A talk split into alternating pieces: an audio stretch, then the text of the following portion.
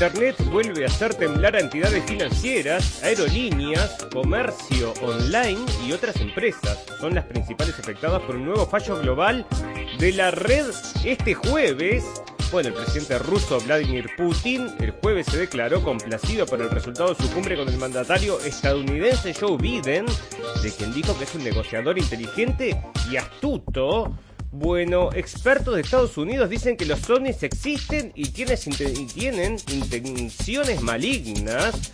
Bueno, en pandemia, conforme los casos de coronavirus disminuyen y los estados retiran las restricciones, la potencial etapa final de la campaña de Estados Unidos para derrotar el COVID se está complicando mucho.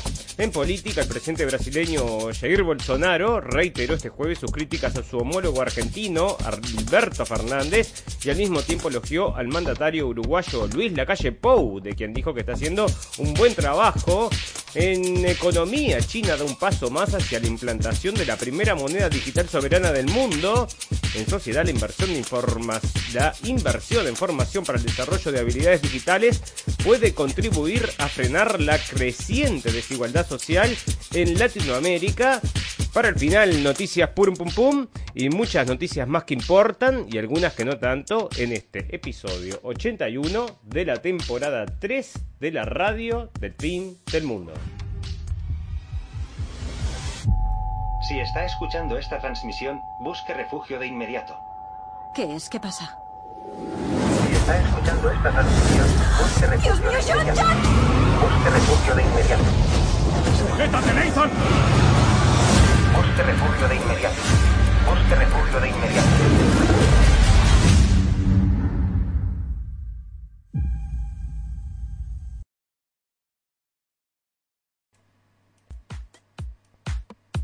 Bienvenidos escépticos y libres pensadores, gracias por estar ahí, un nuevo capítulo de la radio del fin del mundo, llegando a ustedes este 17 de junio del 2021, bueno, para comentarles acerca de este tema tan importante que fue la cumbre, el encuentro entre el presidente ruso y el presidente de Estados Unidos, el señor Biden.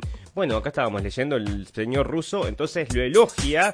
Bueno, pero resulta que lo interesante pasó después, porque ahí, bueno, en la reunión no se ve, no se, no, no se transmitió nada, fue privada, estaba solamente Biden, las traductores, el presidente Putin, el traductor, la traductora eran dos, dos señoras, eh, y después eh, Lavrov y el señor Blinken representando a Estados Unidos. Así que ese era el cuarteto, el sexteto entonces que se encontraba en el cuarto, no habían cámaras, y después sí dieron, por supuesto, una conferencia de prensa. No fue una conferencia de prensa como la que dio el señor Putin, que las dio junto, en conjunto, sino que la dieron por separado. Bueno, ustedes saben que el señor Biden tiene un equipo asesor que lo protege mucho, ¿no? Lo protege para que no se mande ningún furcio y que no quede al descubierto lo que ya todo el mundo sabe y que nosotros siempre estamos re...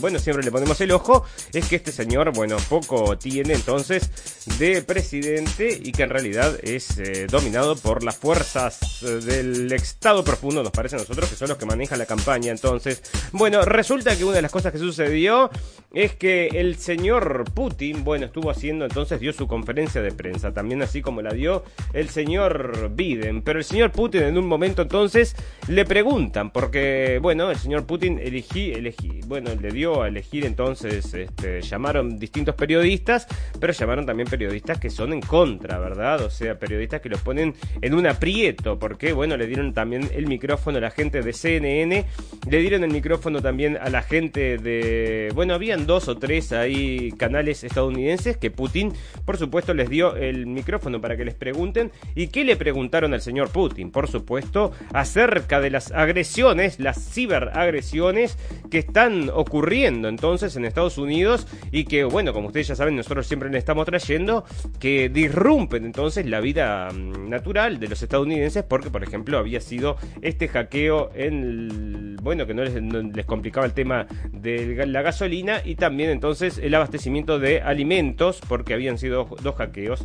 Bueno, que le echaron la culpa entonces a los rusos, ¿no? Entonces estaban hablando, entre otras cosas, le preguntan al señor Putin a ver si se va a ser responsable de todas estas cosas tan horribles como son los hackeos.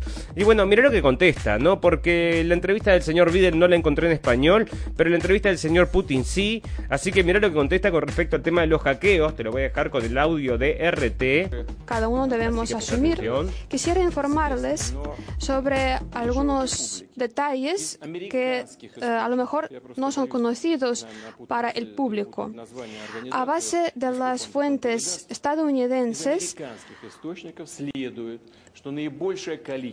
la mayor parte de los ciberataques en el mundo se realiza desde el espacio cibernético de Estados Unidos. En segundo lugar está Canadá, después van dos países latinoamericanos y después el Reino Unido. En esta lista, Rusia en esta lista de países desde el territorio de los cuales se realiza la mayor parte de los ciberataques. Bueno, fantástico, maravilloso. Resumiendo, entonces, el señor contestó todas las preguntas que se le hicieron. Bueno, varias veces le insistieron entonces con el tema de los hackeos y con el tema de Navalny. El tema de Navalny, aquel, bueno, que ahora está preso entonces, y dicen que está entonces callando a la oposición rusa. Y bueno, este hombre les contestó diciendo, bueno, ustedes también están metiendo pre- presa a la gente, aquella gente que se fue a manifestar al Capitolio. Y bueno, les tapó la, la boca varias veces a los periodistas. Y el señor Biden también tuvo su oportunidad entonces para la conferencia de prensa. Y también entonces nos gustaría escuchar lo que dice, pero en realidad el tipo se extiende con cada respuesta 20 minutos, ¿no? Más o menos. Y no dice nada, no responde. Entonces, después de que terminó de hablar, que habló y habló y habló y habló, que no hizo, bueno, no tenía, no hilaba la- las ideas una con, la- con las otras, pero bueno, terminó de hablar y como que se va a retirar, ¿no? Después de que le hacen las preguntas, que mirá cómo es el tema de las preguntas. Fíjate acá, a ver. I'll take your questions, and as usual, folks, they gave me a list of the people I'm going to call on. So, uh, Jonathan, Associated Press. Bueno, ahí te lo traduzco allá en vivo y en directo, como lo dijo. Entonces, como siempre, me dieron una lista para la gente que tengo que llamar para que me hagan las preguntas. Y empezó entonces a llamar a los periodistas inquisitivos que le iban a hacer las preguntas, que lo iban a dejar entonces tambaleando, parece. Bueno, las preguntas que probablemente sean preguntas que ya están escritas, ya están dadas para el señor presidente de Estados Unidos, que tiene su equipo ahí, que lo trata de proteger. Bueno, resulta entonces que se extendió dando las respuestas estas y se ve que nadie entendió nada, porque al final se retira y una señora le dice, bueno, entonces es positivo lo que usted eh, sacó con Biden, con, perdón, con el señor Putin. Y se enojó, ¿no? Se volvió corriendo. Pero ¿cómo vas a decir eso? Que, bueno, y imagínate, los, los ayudantes se querían morir. A ver si lo tengo por acá entonces, porque se enojó, se dio vuelta entonces. Acá está, mirá. Se estaba yendo, pero ahora viene un reclame justo. Este, se estaba yendo y le dicen entonces los periodistas. Bueno, le dicen este, a ver si estaba de acuerdo entonces con lo que el señor Putin, bueno, si se entendieron bien. Dijo, pero ¿dónde dije que yo me entendí bien con el señor Putin? Nosotros vamos a ver qué es lo que sucede, pero muy enojado, muy enojado porque no le habían entendido entonces lo que él decía. Bueno, nadie se lo entendió, amigos, porque habló 30 minutos, 20 minutos por respuesta y no dice nada, ¿no? Entonces después que se está yendo, ahí lo vamos a dejar corriendo, que ya vas a ver cómo vuelve enojadísimo porque no entienden entonces lo que quiso decir. Bueno, yo creo que ni él tampoco sabía lo que estaba diciendo. Y bueno, y el señor Putin, ¿por qué lo, lo venera, no? El señor Putin, que es un político, entonces obviamente que no se va a poner en, en una trampa a él mismo, entonces dice que es un tipo muy inteligente y muy capaz, ¿no? Bueno, pero ahí lo ves. Y si escuchas la conferencia de prensa te vas a dar cuenta que, bueno, hay algunas cosas que están fallando. Mirá, ahí vuelve enojado ahí a explicarle a los periodistas que no entienden nada, porque mirá, mirá lo que te a ver si te queda claro, como si fuera peleándose con la prensa, ¿no? Ridículo, porque estaban siendo llamados por una lista entonces que se la daban porque son todos amigos entonces de los mismos. Estos son los que traen todos los días el tema del ataque al Capitolio, ¿no? El ataque al Capitolio que va a quedar entonces en la retina de la gente por mucho tiempo porque lo pasan todos los días en CNN. Bueno, fantástico, maravilloso. Otras cosas pasando aparte de eso y una de las cosas más importantes es que está ocurre un nuevo fallo de internet. Bueno, preámbulo del fallo mayor, el fallo que va a hacer caer todas las estructuras. Bueno, el fallo necesario para reestructurar entonces todo como quiere el Foro Económico Mundial entonces con el gran reseteo. Y bueno, parece entonces que hubo un nuevo fallo, entonces Internet vuelve a hacer temblar a entidades financieras Y ya te digo, es el segundo en 10 días, ha sido solo alrededor de una hora de interrupción, pero muchos clientes han visto limitada la posibilidad de hacer movimientos. Lo mismo había pasado con varias empresas de Estados Unidos y dentro de ellas estaba Amazon también, ¿no? Y acá vienen unas grandes, grandes empresas. Bueno, fue un rato, pero les hacen perder millones de dólares. Y por otro lado, te digo, me parece a mí que están entonces creando todo el ambiente para decir, bueno, no hackearon y ahora andas a ver lo que pueden hacer. Bueno, al parecer el error se ha producido en una proveedora de servicios de internet llamada Akamai, con sede en Massachusetts, pero vuelve a alertar sobre las pocas empresas que están detrás del correcto funcionamiento de internet. las principales afectadas son firmas de Estados Unidos, Canadá, Nueva Zelanda y Hong Kong. El apagón de la semana anterior afectó principalmente a medios de comunicación y plataformas como Amazon o Twitch. Y bueno, ahí está entonces un nuevo fallo global de internet y yo te digo que esto por algo está viniendo, con el, igual que el tema de los marcianos, por algo está sucediendo.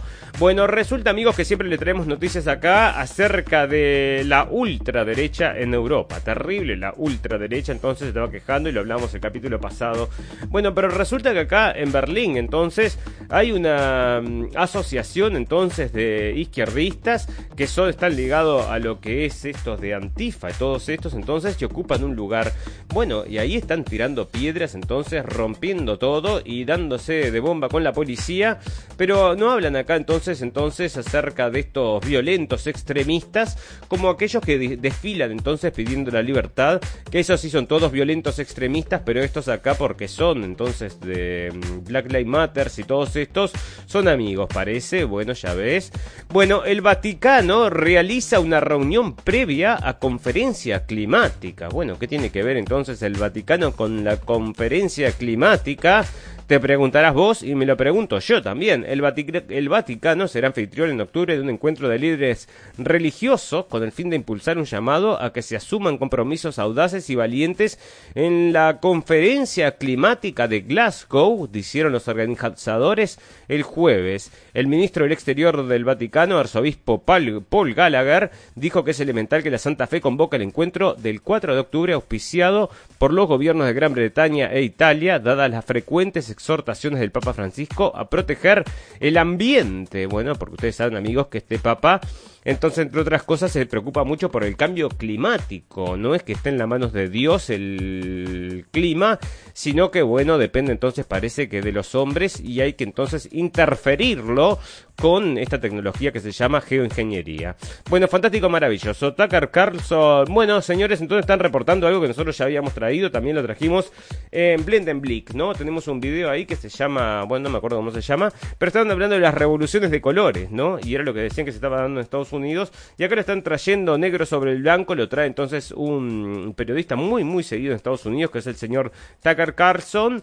Y resulta que está hablando entonces de las revoluciones de colores en Estados Unidos y parece que se está dando en este momento. Entonces, que se había dado, perdón, en el, el 6 de enero con el Capitolio, porque acá estaba denunciando justamente que habían infiltrados agentes del FBI, o sea, para provocar los desmanes. Bueno, estas cosas que se llaman banderas falsas, que te las provocan, te las provocan para llevar entonces para un lado o para el otro las opiniones de la gente. Así que ya ves, bueno, resulta que hay cosas pasando también con el coronavirus, que ya vamos a hablar de eso, pero una cosa bastante interesante que pasó en Estados Unidos. Bueno, para, te voy a contar otras cosas porque la inteligencia artificial está llegando y parece que ya está en los aviones de combate, en los aviones de combate de China, por lo menos, que ya están haciendo pruebas con la inteligencia artificial y funciona mejor que los pilotos, ¿eh? O sea que ya hicieron entonces los pusieron a competir y son mejores la inteligencia artificial que los pilotos, así que ya ves, en cualquier momento van a estar circulando entonces estos aviones que ni siquiera van a ser drones, van a pensar por ellos mismos. Y bueno, va a suceder como les contábamos en uno de estos capítulos anteriores, que uno de estos drones se volvió loco y empezó a matar gente por decidió él matar gente. Y bueno, vos sabés que esto si se le da mucha cancha, mientras más armas les des, bueno, más peligrosos son, así que ya ves. Bueno, resulta que los jugadores de fútbol no les gusta a sus auspiciantes, ¿no? Resulta que el señor Cristiano Ronaldo sacó unas botellas de bebida y después el señor otro también sacó unas, botellas de bebidas también. Y bueno, y ahora están pidiendo que los jugadores que no retiren las botellas de los patrocinadores, ¿no? O sea, porque vos date cuenta, Así que ya ves, bueno, China da un paso más hacia la implantación de la primera moneda digital soberana del mundo. Un programa de pruebas de yuan digital arrancó el miércoles en un parque de atracciones de Pekín, permitiendo a los clientes pagar con la nueva moneda digital en numerosas tiendas. El evento en el que el, parque Happy Valley está organizado por el Bank of Communication, uno de los mayores bancos de China, cuyo personal asesora a los visitantes sobre cómo descargar la aplicación, abrirse un monedero digital y realizar las primeras compras de talla China Daily. El mes pasado, varias zonas de prueba de la nueva moneda fueron abiertas en la primera exposición internacional de productos de consumo de China celebrada en la provincia de Hainan para que los asistentes conocieran diversos escenarios del uso del yuan digital.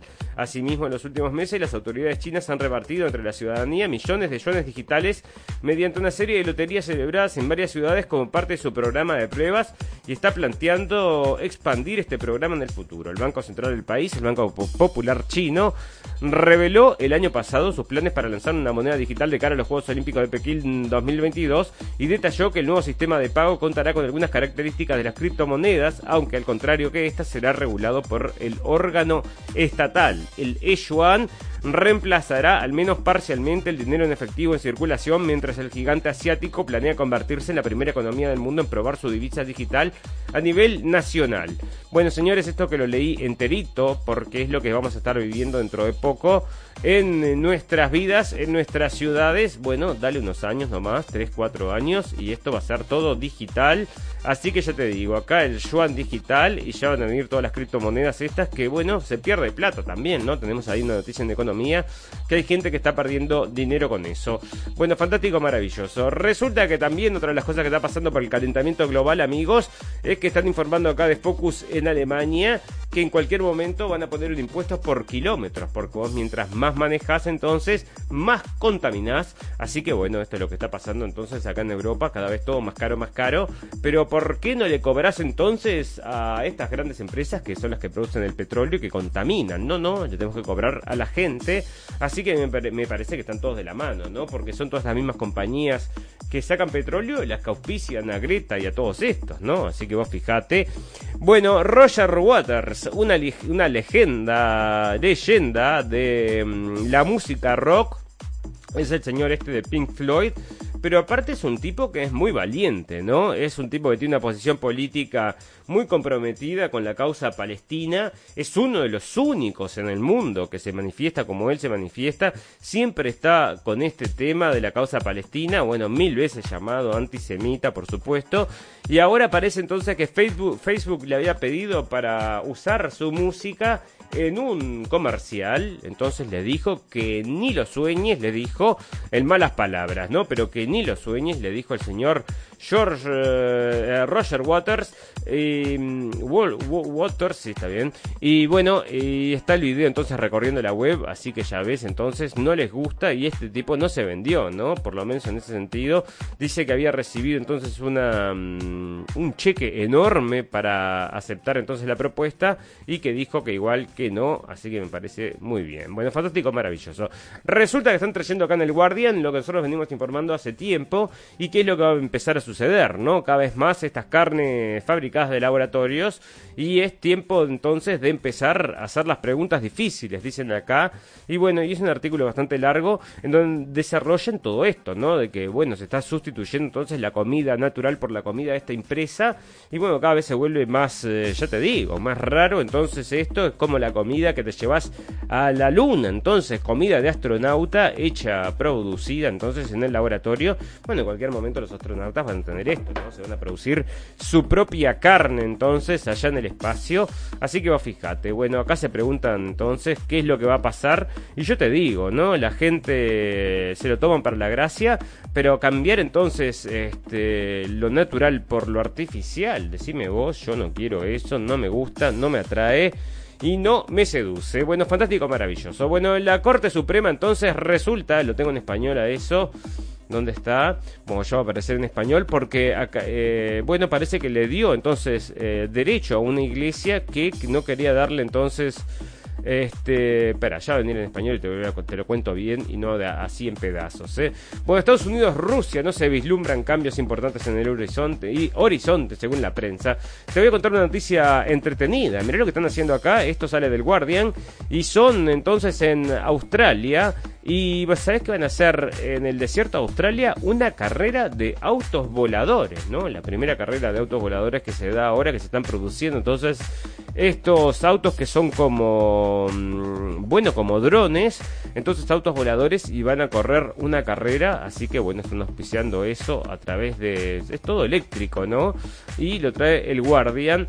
Así que ya ves, bueno, fantástico, maravilloso. Bueno, vamos a hablar entonces, aparte de estas cosas que estamos hablando, vamos a hablar del coronavirus, porque en algún momento tenemos que comenzar a hablar del coronavirus, pero antes te voy a contar otra cosa, y es que están comentando de que, bueno, la pandemia del coronavirus causa la mayor crisis demográfica en España desde la guerra civil, y acá te lo está trayendo también el World Economic Forum, y está diciendo entonces que no está naciendo gente, ¿no? Te trae todos los gráficos, bueno, en, en Europa, ¿no? Y por eso están tratando de traer tanta gente entonces extranjera y ese parece que podría ser el motivo, no es que vayas a incentivar entonces que crezcan niños y que les des descuentos como hacían entonces el señor Gaddafi, dentro de otros hacía eso.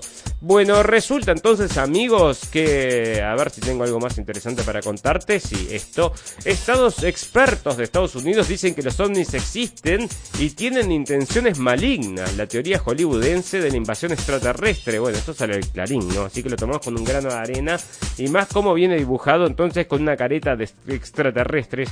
Bueno, según el físico Mark Buchanan, los seres humanos no podrían continuar con su afán de poder comunicarse con los extraterrestres porque esto podría poner en peligro la humanidad. Bueno, trajimos el capítulo pasado, pero ¿por qué lo traemos de vuelta? Es porque siguen insistiendo con este tema de los, de los eh, ovnis, de los aliens, y bueno, te lo sacan de la prensa de Estados Unidos, te lo sacan de la prensa de Europa, te lo sacan de la prensa de Latinoamérica, y en todos lados salen estas este, notas, ¿entendés? Que te van bueno, poniendo una semillita y de a poquito, de a poquito está todo el mundo entonces hablando de la invasión de los marcianos y ya te digo que después cuando sucede te parece que, bueno, ya estaba todo avisado. Bueno, fantástico, maravilloso. Comenzamos a hablar entonces del coronavirus porque pasó algo muy interesante en la televisión de Estados Unidos. O sea, esta gente que es la que crea entonces pensamiento, porque son toda esta gente que se ríen, por ejemplo, son todos estos cómicos de la noche, son, bueno, lo que hacen es comentar acerca de política, pero realmente tienen una visión que es muy, muy del sistema, vamos a decir, y en contra, por ejemplo, del, antes era en contra del señor presidente Donald Trump, ahora por supuesto que no, porque están todos subidos al carro de Biden. Bueno, pero resulta que en esta circunstancia ocurrió algo extraño, porque traen a una persona, entonces, que este es el señor John Stewart, que hacía uno de estos programas en su momento, y bueno, y este, este señor entonces presenta del programa este cómico de la noche, la teoría de que el virus entonces puede haber salido de un laboratorio. O sea, no, no que puede, que es obvio que salió de un laboratorio. Y bueno, y vos sabés que esto no se lo pueden creer acá porque están todos en contra de eso. Se supone que salió entonces de una sopa de murciélago. Y si no, no cierra el cuento, ¿no? Porque, entre otras cosas, le hacen canciones, odas a Fauci. Bueno, resulta entonces que este cómico vino acá y lo puso negro sobre blanco, bastante divertido, lo explicó con malas palabras también, pero bueno, lo puso bien clarito entonces y le terminan tomando el pelo, ¿no? Como que fuera todo una chotada lo que dice, pero lo puso entonces en horario principal en Estados Unidos y justo, bueno, lo puso entonces eh, donde tiene que estar, donde la gente que no le llega este mensaje, de repente dicen, eh, mirá, capaz que tiene razón, entonces empiezan a sospechar de que podría haber algo más entonces, porque siempre hay algo más, pero vos viste que la gente no le interesa investigar, se le esperan que se lo traigan. Bueno, Estados Unidos, variante del COVID se extiende y es menos la gente que se vacuna. Conforme los casos de coronavirus disminuyen y los estados retiran las restricciones, la potencial etapa final de la campaña de Estados Unidos para derrotar el COVID se está complicando mucho, ya que una variante está ganando terreno y las loterías y otros incentivos no están logrando persuadir a algunos estadounidenses para que se vacunen contra la enfermedad. La última mitad, la última milla, el último cuarto de milla siempre requiere mayor esfuerzo, comentó el doctor Niras Sa, director del Centro para el Control y la Prevención de Enfermedades de Maine. Bueno, fantástico, maravilloso. Pero ¿qué está sucediendo, por ejemplo, en otro país que está mm, entonces muy, muy vacunado, que es Inglaterra? Lo tenemos por acá y lo vamos a hablar después. Bueno, está esta variante que ahora le dicen la variante Delta, entonces, porque ustedes ya saben por el racismo, entonces, la variante Delta, y que, y bueno, y está atacando a la gente igual. Entonces, decime vos, ¿no? Mm, tenés a todo el mundo vacunado, 60% decían ahí. Ya va a llegar. Bueno, el qué y por qué desde Washington sin vacunas, no hay vacaciones con el tío. Bueno, empujar la vacunación para. Si quiere celebrar el 4 de julio, debe vacunarse ahora para tener las dos dosis. Los adolescentes en riesgos. Bueno, tenemos entonces eh, eh, del tema este de vacunar adolescentes, lo tenemos muy empujado en varios diarios. Qué importante que es vacunar a los adolescentes. Bueno, para otra vez me pasa lo mismo. Yo traje esta nota el otro día y de vuelta me carga la misma nota, pero ahora estaba diciendo 2,41 billones de personas que ya tenían entonces la vacuna. A ver, pero acá me trae como el titular 1,71, que fue lo que informamos ya hace varios capítulos, y decía, acá está, 2,51, entonces millones, billones de vacunados. Son 7 billones los humanos que están caminando por este mundo, y resulta entonces que 2,51 billones ya están vacunados. Decime que si quisieran arreglar entonces el hambre en el mundo no podrían porque están dedicados entonces a la vacunación, ya lo ves. Estados Unidos anuncia, plan de desarrollo de píldoras contra el COVID-19. Bueno, Estados Unidos destinará 3.200 millones de dólares para acelerar el desarrollo de, de píldoras antivirales contra el COVID-19, anunciaron las autoridades el jueves. El doctor Anthony Fauci, el experto principal del país, bueno, está en la picota ahora. Bueno, y nos van a sacar unas pastillitas entonces porque el que no quiere el pinchazo, entonces se puede tomar la pastilla. Bueno, la EMA no ve relación causal entre los casos de miocarditis y pericarditis en personas vacunadas con Pfizer y sale de MCN, el Comité de Evaluación de Riesgos de Farmacovigilancia de la Agencia Europea del Medicamento ha informado que no ve relación causal entre los casos de miocarditis y periocarditis en personas vacunadas con Pfizer. Bueno, depende de qué tan estrictos sean, ¿verdad? Porque en algunos lugares ya están prohibiendo entonces este, bueno, la AstraZeneca y acá con la gente de Pfizer, entonces parece que no lo encuentran, pero el estudio que había dado entonces los resultados de Israel parece que sí lo daban, ¿eh? Bueno, Chile vive una estabilización de la pandemia con 11% menos de casos nuevos. Las autoridades sanitarias de Chile afirmaron este jueves que el número de contagios de COVID-19 se ha estabilizado tras informar que en, los últimos 7 días los infectados nuevos disminuyeron en un 11% a nivel nacional y en un 0% en las últimas dos semanas. Bueno, este, están todos vacunados, muy vacunados entonces en Chile. Em, bueno, pero ahí están entonces de vuelta. Y ya te digo, ahora se viene la variante Delta y como están diciendo en Estados Unidos no, no pueden abrir porque prima, ¿eh? Bueno, eh, resulta entonces que si no te querés vacunar con la vacuna del coronavirus, no puedes trabajar en algunos hospitales de Estados Unidos. La están haciendo obligatoria. Bueno, fantástico. Diagnostican el que podría ser el primer caso del hongo verde en la India, señores. Bueno, tenemos el hongo negro, tenemos el hongo blanco y ahora tenemos el hongo verde. Entonces vas a poder elegir cualquiera de estos tres colores. Viene con el COVID, entonces parece que sí. Pero acá yo lo leía porque se había dado, ¿dónde estaba? En otro caso, para, en otro caso de hongo. Acá está, a ver, acá está. Este era hongo negro, primer fallecimiento en el país de un paciente con mucormicosis y, antecedentes del COVID. Un paciente de 35 años con antecedentes de haber contraído traído COVID-19 falleció la última semana de mayo en una clínica del sur del conurbano, con una particularidad, de acuerdo con los estudios micológicos realizados en conjunto por el laboratorio del Sanatorio de Lomas y el Centro de Micología de la Facultad de Medicina, se confirmó que se trató del primer caso detectado en la Argentina de mucormicosis, la infección llamada hongo negro. Bueno, resulta entonces que era un antecedente de COVID, dice acá, antecedente de COVID. Bueno, este, ¿qué significará? Entonces que tuvo COVID en algún momento y después lo agarró el hongo, ¿no? O sea, yo te digo que esto me suena medio raro. Y ahora hay hongo verde. Así que vos fijate, ¿no? Tenés para lo que quieras. Bueno, ¿qué cantidad de anticuerpos es necesaria para tener protección frente al COVID? Bueno, tenés que medir entonces la cantidad de anticuerpos que te metes con la vacunosa. La presencia de anticuerpos contra un virus no garantiza que estemos protegidos frente a la infección. Bueno, entonces, ¿cuántas más personas hay que tienen anticuerpos frente al SARS-CoV-2 o bien han superado la infección o porque está vacunada? Y en ambos casos, a pesar de las dudas científicas iniciales, ahora sabemos que la presencia de anticuerpos tiene una duración superior, superior a un año. Bueno, y hay estudios inmunológicos recientes que hacen pensar que esa inmunidad puede durar mucho más tiempo, decilo, toda la vida. Esto es algo que ya ha ocurrido con algunos supervivientes del primer coronavirus SARS, que ha mantenido anticuerpos frente al SARS original durante más de 10 años. Bueno, anticuerpos entonces llegando amigos. Y yo te digo, no sé si no será mejor entonces tener el coronavirus que... Mm, no sé, ¿no? Porque para la gente entonces sana no tendría que pasarle nada. Bueno, te voy a decir la última noticia del coronavirus para que te quedes bien preocupado mirándote los dedos. Mírate los dedos a ver si tuviste coronavirus. ¿Y cómo lo puedes saber? Porque ahora descubrieron que el COVID deja huellas en las uñas. Bueno, los principales signos del COVID-19 son fiebre, tos, fatiga y pérdida del sentido del gusto olfato. También se han observado signos del COVID-19 en la piel. Pero hay otra parte del cuerpo donde el virus parece tener un impacto. Parece, las uñas.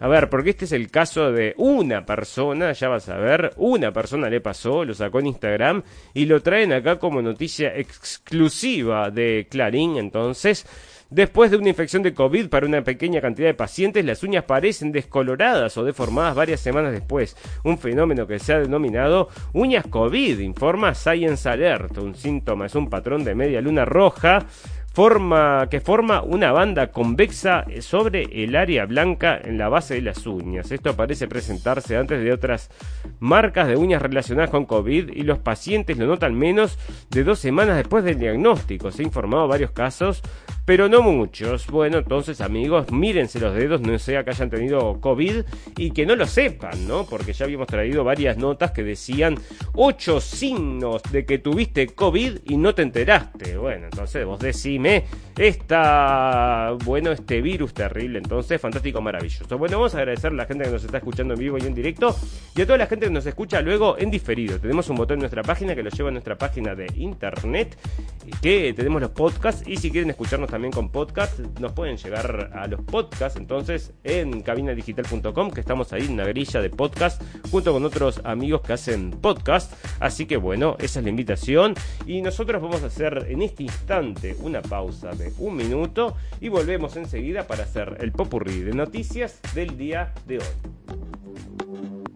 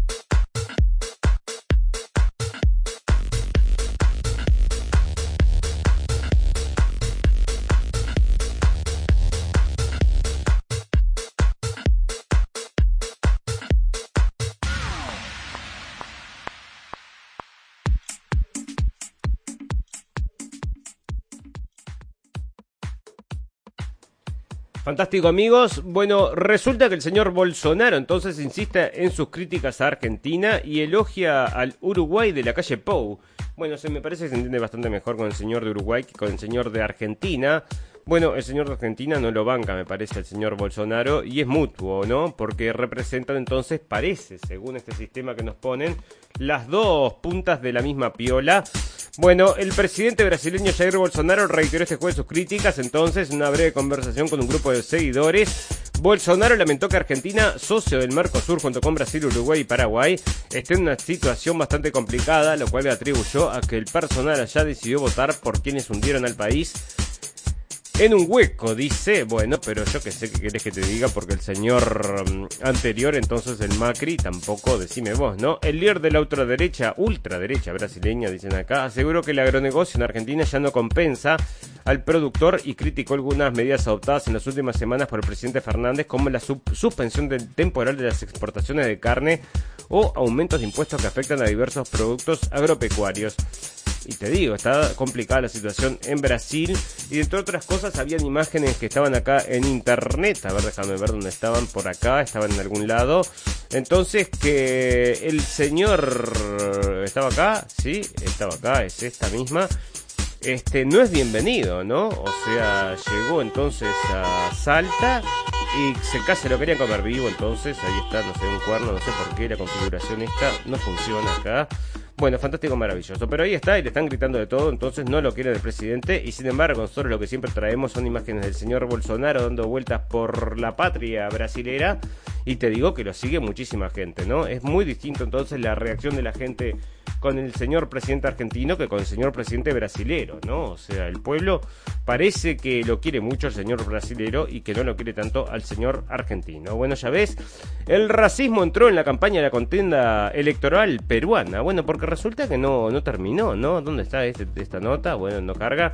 Pero no terminó, entonces no se sabe quién ganó todavía. Entonces están ahí los dos peleando, entonces a ver si va a ser Keiko Fujimori o el señor Castillo, que decía que no es comunista, así que, que no es Maduro, decía, que simplemente es un trabajador bueno, mucha gente no le gusta y a mucha gente sí les gusta y bueno, que decidan y eso es la democracia, se supone, se supone.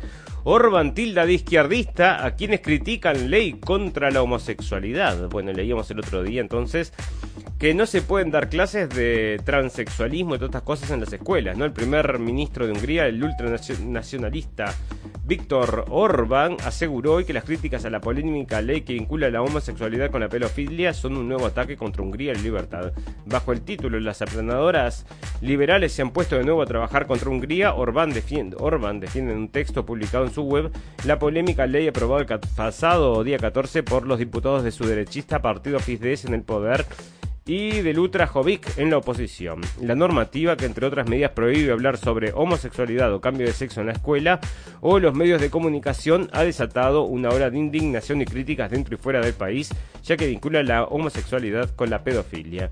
Bueno, resulta entonces que habíamos traído, por ejemplo, en Blendenblick, un documental que, mm, bueno, nos sacaron en realidad, eso lo sacaron, sí, de internet. Bueno, resulta que había una escuela entonces en Suecia, bueno, en Suecia las escuelas entonces públicas no tienen sexo y parece que los niños entonces eh, es la generación que más se define con, con, bueno, con todas estas nuevas tendencias sexuales que nunca antes, ¿no? Ya antes siempre era hombre o mujer y ahora, bueno, hay muchos géneros para elegir y los niños y los jóvenes se están identificando entonces de esa forma, ¿no? O sea, son como 30 mm, posibilidades que tenés para, bueno, eh, elegís entonces quién sos. Bueno, fantástico, maravilloso. Fiscalía francesa pide seis meses de cárcel para el expresidente Sarkozy. Bueno, la Fiscalía Francesa pidió este jueves una pena de seis meses de prisión para el expresidente Nicolás Sarkozy por haber excedido el máximo autorizado de gastos durante su campaña electoral en 2012. Sarkozy manejó con total dejadez las finanzas de una campaña de oro macizo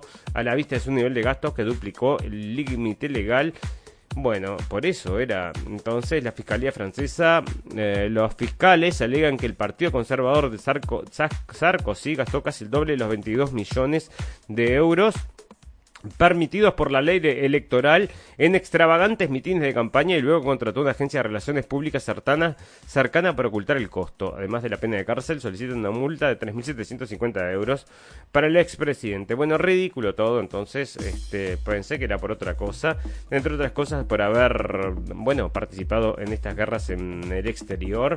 Bueno, no, resulta que no es por eso. Elecciones en Irán, victoria del ultraconservador Raisi pondría a Europa en apuros. Ibrahim Raisi, un islamista de línea dura, es el favorito en ganar las elecciones presidenciales de este 18 de junio en Irán, pero dada la grave situación económica no cambiaría el enfoque en la política exterior. Se espera que el actual presidente del Tribunal Supremo de Irán, Ibrahim Raisi, obtenga la victoria y se convierta en el octavo presidente de la República Islámica en las elecciones de este viernes. Bueno, el político ultra conservador, famoso por su participación como fiscal en la ejecución de miles de presos políticos a finales de la década de 1980, no es un desconocido para los iraníes. Raisi ha sido el jefe del Poder Judicial de la nación desde 2019 y bueno, el que estaba hablando que no lo dejaban participar de las elecciones era el expresidente entonces de mm, Irán, el señor Ahmadinejad, ¿no? Así que vos fijate. Bueno, Boko Haram confirma la muerte de su líder Abu Bakr Shekau. El grupo terrorista nigeriano difunde el video en el que afirma que su dirigente yihadista fue alcanzado por un ataque de una rama africana del Estado Islámico. Bueno, el grupo yihadista entonces, si se están matando gente allá, y estos son, bueno, ¿quién los entrena, quién los armas? Esa es la pregunta, ¿no? Bueno, resulta amigos que estamos en política, ¿verdad? Sí, estamos en política, así que vamos a hablar entonces de la auditoría, que sigue siendo, sigue ocurriendo en Estados Unidos. No sé si ustedes lo saben, la gente que escucha la radio del fin del mundo sí, pero están haciendo auditoría porque parece entonces que el señor Biden se robó los votos. Así que en 10 días va a tener noticias y esto te digo que le está poniendo los pelos de punta a muchos. Y acá para mm, reflejar eso tenía una nota que estaban saliendo entonces de las noticias comunes y corrientes que decía que la gente entonces que contaba los votos se estaban sintiendo amenazados. Bueno, señores, eso quiere decir entonces de que hay gato encerrado acá, así que ya ves. Bueno, el presidente Donald Trump va a empezar a aparecer entonces de vuelta y están anunciando eso en Estados Unidos, así que ya ves. Bueno, Netanyahu, antes de irse de su oficina, parece que destruyó muchos papeles, dice, eh, dicen fuentes, entonces, esto está saliendo del Haaretz, o sea que resulta que el señor Netanyahu estaba quemando unos papelillos ahí que no quería que se los encontraran, ¿eh? Así que vos fijate cómo están las cosas. Fantástico, maravilloso. Bueno, sociedad. California prohibió las prisiones privadas y los centros de detención de inmigrantes. Sobrevivirá la ley a la corte.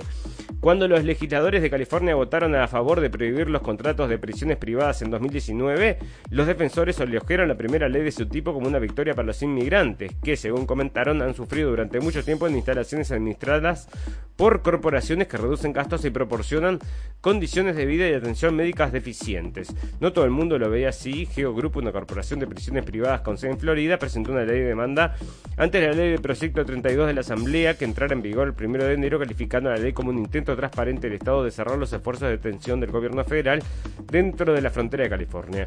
Bueno, negociazo ahí que se pierden y no se lo quieren perder, ¿verdad? Bueno, una de las cosas que sucedía entonces con estas prisiones privadas era que tenían unos lobbies muy fuertes que hacían que las leyes fueran muy estrictas y que, bueno, les manden presos, bastantes presos para tener las cárceles llenas, ¿no?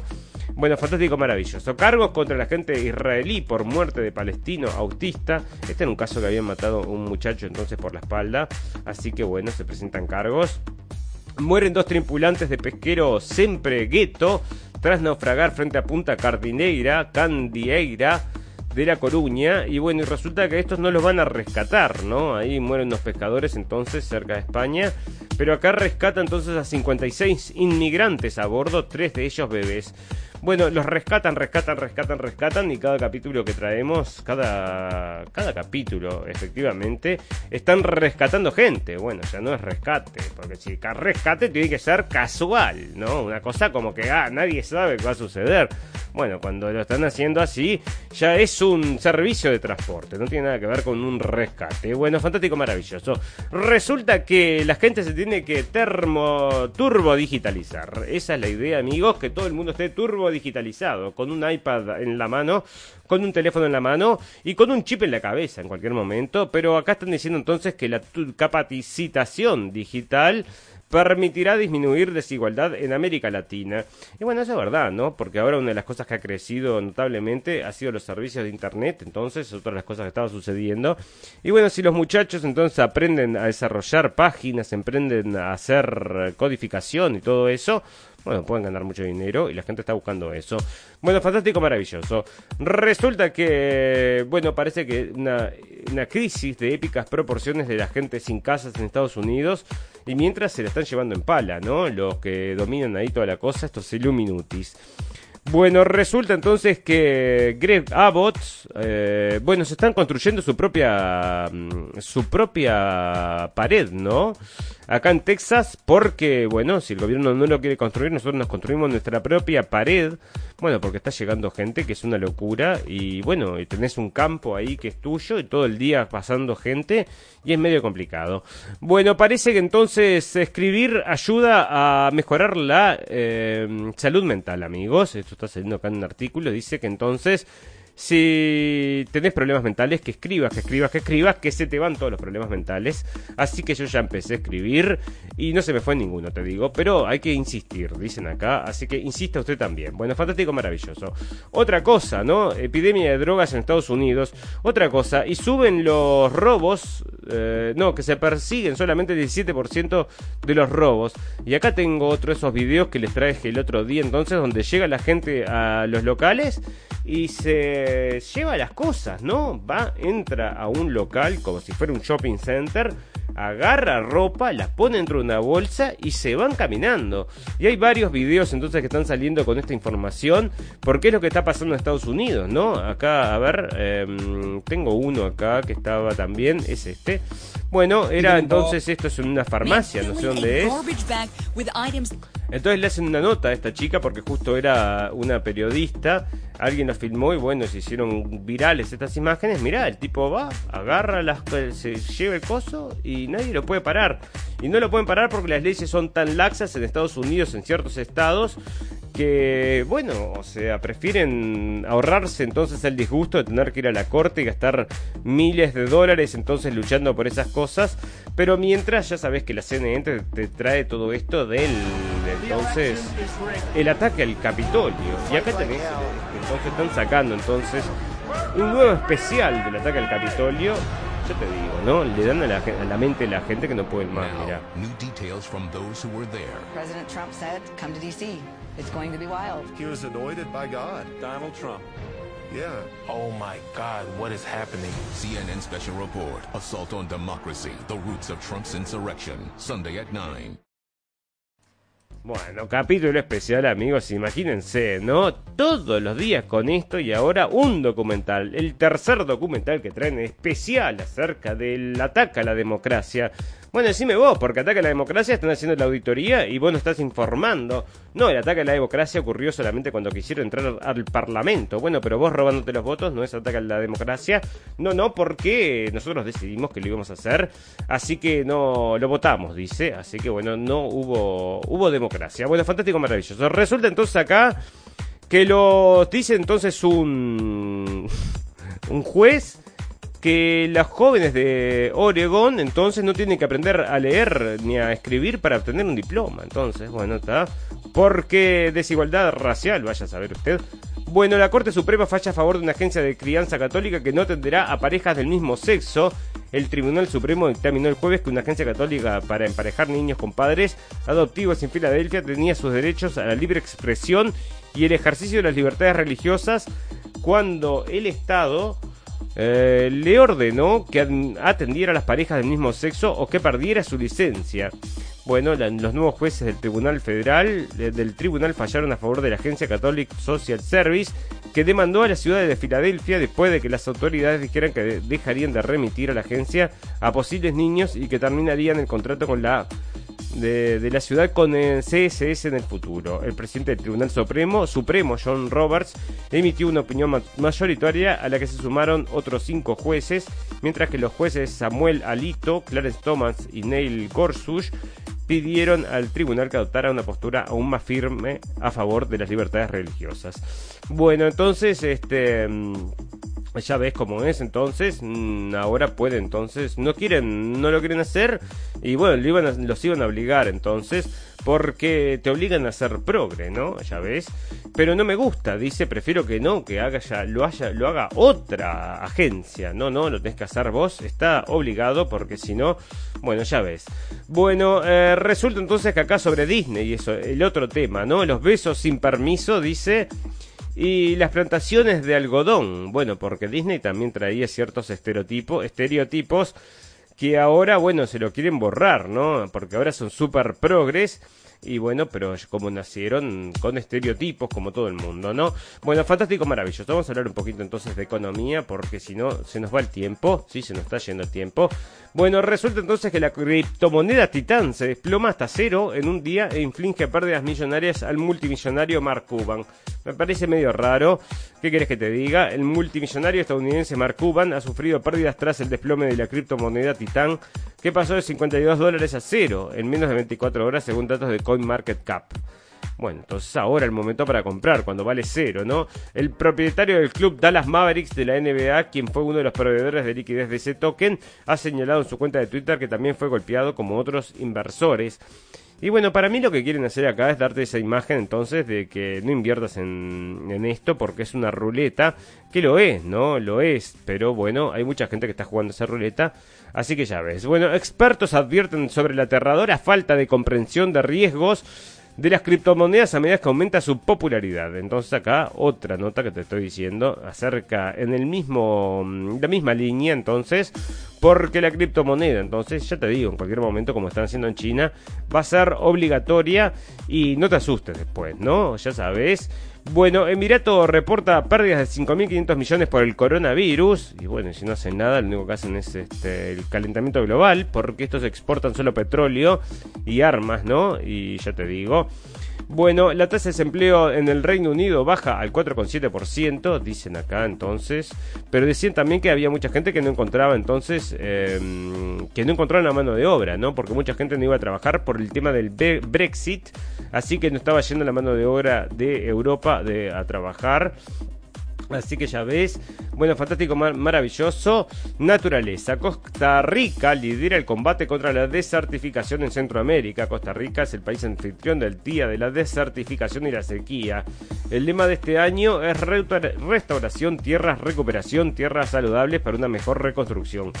Bueno, construye de vuelta mejor, ¿no? Una frase que están usando también, que viene del Foro Económico Mundial y que están usando también entonces en esta idea, entonces de mm, combate a la desertificación, bueno ya ves, SpaceX, la empresa esta de Elon Musk, lanza un satélite de seguridad nacional de Estados Unidos con un cohete reciclado.